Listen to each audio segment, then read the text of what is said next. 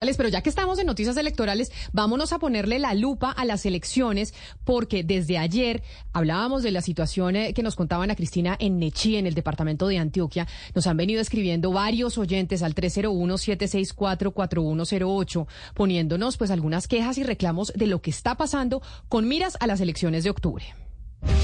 En Mañanas Blue 10 AM le ponemos la lupa a las elecciones regionales.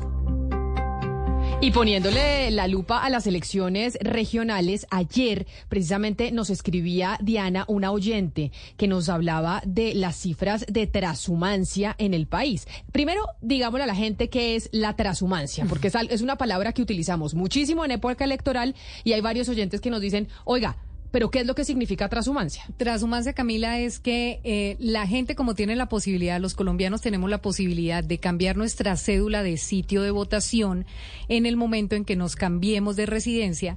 Entonces, lo que pasa es que echa la ley, echa la trampa y la trampa es que la gente que vive en otros municipios inscribe, aprovecha estas épocas de inscripción para inscribir su cédula, aun cuando no vivan en esos municipios y aun cuando no sepan nada de quién, eh, quién, de cuál es la política de ciertos municipios. Entonces, ese es el popular trasteo de votos, Camila, que se llenan los municipios de cédulas de gente que ni siquiera vive en esas tierras. Eso es lo que pasa con la transhumancia y eso se da precisamente por porque se abre por ley un periodo para que la gente inscriba sus cédulas en caso de que se haya cambiado de lugar de residencia. Ayer nos escribía Yolanda Arias, una oyente desde Cajicá, que nos planteaba una situación que le pasó a ella, que seguramente le está pasando a otros que nos están oyendo y nos están viendo a través de nuestro canal de YouTube. Doña Yolanda, bienvenida, gracias por conectarse con nosotros. Camila, muy buenos días, buenos días a la mesa. Bueno, ¿qué fue lo que le pasó a usted? Usted ya nos contó internamente a través de nuestro chat del 301-764-4108, pero ¿qué fue lo que pasó con la inscripción de su cédula? Eh, mira, básicamente eso se resume en que el acto de inscripción de quienes ejercimos esa potestad para estas elecciones, pues está calificado bajo la presunción de culpabilidad y no en el de inocencia. Y ello se da porque el Consejo Nacional Electoral pues ordenó asumir una investigación en relación con la inscripción de cédulas del proceso electoral que pues actualmente está en curso. Eh, ¿Qué pasó con mi inscripción? Yo eh, fui a inscribirme en el mes de junio. Esa inscripción pues eh, tuvo algunos inconvenientes por el problema de las huellas, que por el problema del alcohol, todo este tema de la pandemia, pues a todos se nos vinieron borrando las huellitas. Eh, entonces me llamaron de la registraduría y de, acá de Cajicá y me dijeron que nuevamente volviera en el mes de julio para eh, tomarme nuevamente las huellas y hacer una nueva inscripción de la cédula. Oh, sorpresa mía que la semana pasada recibo un mensaje del Consejo Nacional Electoral en el que me indican que había quedado sin efectos la inscripción de mi cédula por eh, presunta inscripción irregular. ¿Qué es lo que está pasando? Cuando consulto el acto administrativo que declara eh, dejar sin efecto mi inscripción, eh, lo que pasa es que encuentro que el Consejo Nacional Electoral pues ordenó a las registradurías de varios municipios pues asumir una investigación en relación con la inscripción de cédulas del proceso electoral que actualmente se encuentra en curso. Entonces, eh, lo que parte de lo que parte el Consejo Nacional Electoral es de que pues quienes como que no aparezcamos en la Ahí estoy teniendo problemas con doña Yolanda. Voy a ver si... Doña Yolanda, es que la estoy perdiendo en la comunicación. Voy a ver si me ayudan desde producción a poder tener una mejor comunicación con usted.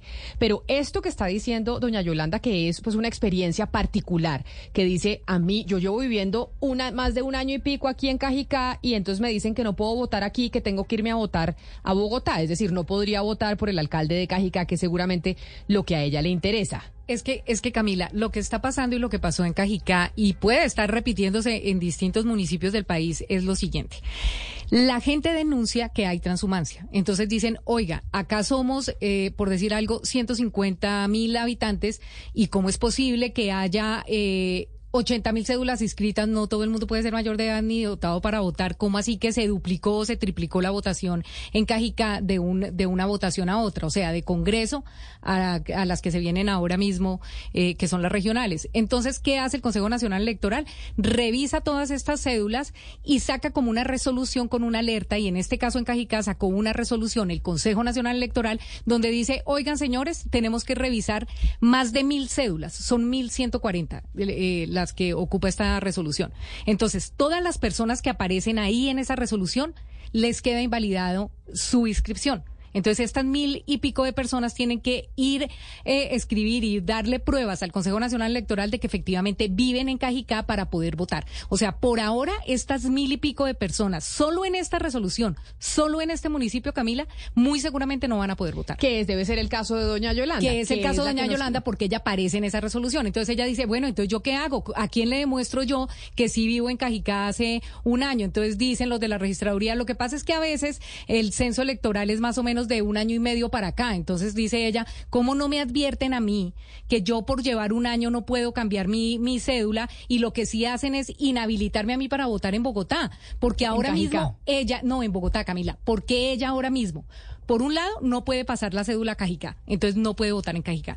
Pero por otro, tampoco puede votar en Bogotá, porque ya vive en Cajica, ya tiene una, una, una notificación de la, de la, del Consejo Nacional Electoral, o sea que si ella vota en Bogotá, su voto también quedaría inválido. Y eso le va a pasar a las mil y pico de personas que están en esa resolución si no logran arreglar el tema hoy, porque hoy se cierran las inscripciones. Hoy se cierran, hoy se cierran las inscripciones de cédula en el país, hoy 29 de agosto, hasta hoy tiene tenemos los colombianos para cambiar nuestra cédula o inscribir nuestra cédula? Nuestro lugar de votación. Si usted ya la tenía inscrita y usted vive en la por ejemplo, yo vivo en la misma casa hace mucho tiempo. Yo no tuve que inscribir mi cédula ni nada porque sigo votando en el mismo sitio. Exacto. Si usted cambió de casa y quiere ir a votar en un sitio distinto, pues ahí es donde tiene que inscribir la cédula o si nunca ha votado o si regresó al país. Y ese plazo se vence hoy. Nosotros los colombianos somos expertos en dejar las cosas para última hora. Si usted quiere participar en las elecciones de octubre, que son las elecciones regionales, es decir, gobernadores, alcaldes, concejales, diputados, inscriba su cédula si está en alguno de esos casos. Ana Cristina, pero usted tiene los datos de cuáles son los municipios y las regiones en el país con mayor transhumancia según la misión de observación electoral. Sí, así es, Camila. Eh, ah, una cosa, para lo de la inscripción de la cédula, ¿hay que ir a registraduría o hay 340 puntos móviles eh, en el país para poderse registrar? Mire, Camila, según el octavo informe de la MOE, que va desde, que tiene corte al 29 de junio de 2023, desde el 29 de octubre del año pasado, se han inscrito 879.070 cédulas. Esas son las que están inscritas. Pero entonces, para que vea cómo funciona esto de la transhumancia electoral o trasteo de votos. Por ejemplo, los, los, los departamentos que tienen eh, la, digamos, eh, la inscripción más alta de cédulas y inscripción más alta es que está 1.7 por eh, 1.7 puntos por encima del resto del país son Guainía, Meta, Chocó, Guaviare y Baupés. Ahora se lo voy a decir porque por municipios, porque con los municipios ya sí se dispara, porque ahí calculan el número de habitantes de municipios y esos municipios los que están habilitados para votar. Entonces, los seis municipios con la tasa más alta del país, y esta tasa es 7.1 puntos por encima de la, de la media nacional.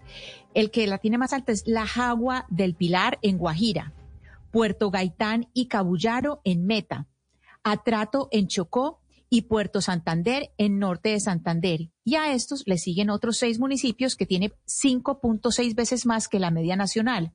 Y son Cuitiva, Paya y Labranza Grande en Boyacá, Cantagallo en Bolívar, Jerusalén en Cundinamarca, Carmen de Apicala en Tolima y Albania en Caquetá. Esos son los municipios con mayor riesgo de transhumancia, pero ahí no aparece Cajicá. No. No, ahí no, aparece Cajicá. está. O sea que usted calcule, si en Cajicá hay un temor por 1.140 personas que pudieron haber incurrido en transhumancia, calcule usted cuántos habrán eh, inscrito sus cédulas en esos municipios para que estén en la alerta roja de transhumancia. O sea, y en municipios que uno jamás eh, eh, pensaría que hay un trasteo de votos grande, significativo, porque por ejemplo esos municipios de Boyacá son municipios muy pequeños al norte de Boyacá, Camila, no son grandes, no son ciudades intermedias ni nada, son pueblitos chiquitos de Boyacá. Entonces calcule usted este tipo de municipios como por ejemplo Cajicá. Cajicá es un municipio que ha tenido un crecimiento gigantesco y que mucha gente se ha ido a vivir allá y que por eso uno dice, claro, hay un montón de cédulas nuevas porque es que el crecimiento urbano que ha tenido Cajicá es gigante. O sea, esa resolución son mil y pico de personas, pero usted, Camila, puede ver el censo, el censo eh, habitacional de, Cajicá y casi que se duplica la, la cantidad de gente que está viviendo en ese municipio porque la construcción se disparó en la sabana norte de Bogotá. Entonces, ahí es cuando uno dice, no estaba preparado el Consejo Nacional Electoral y la registraduría para recibir estas nuevas cédulas o para hacer estos cambios de estas cédulas a estos municipios y toda esta gente se va a quedar sin votar.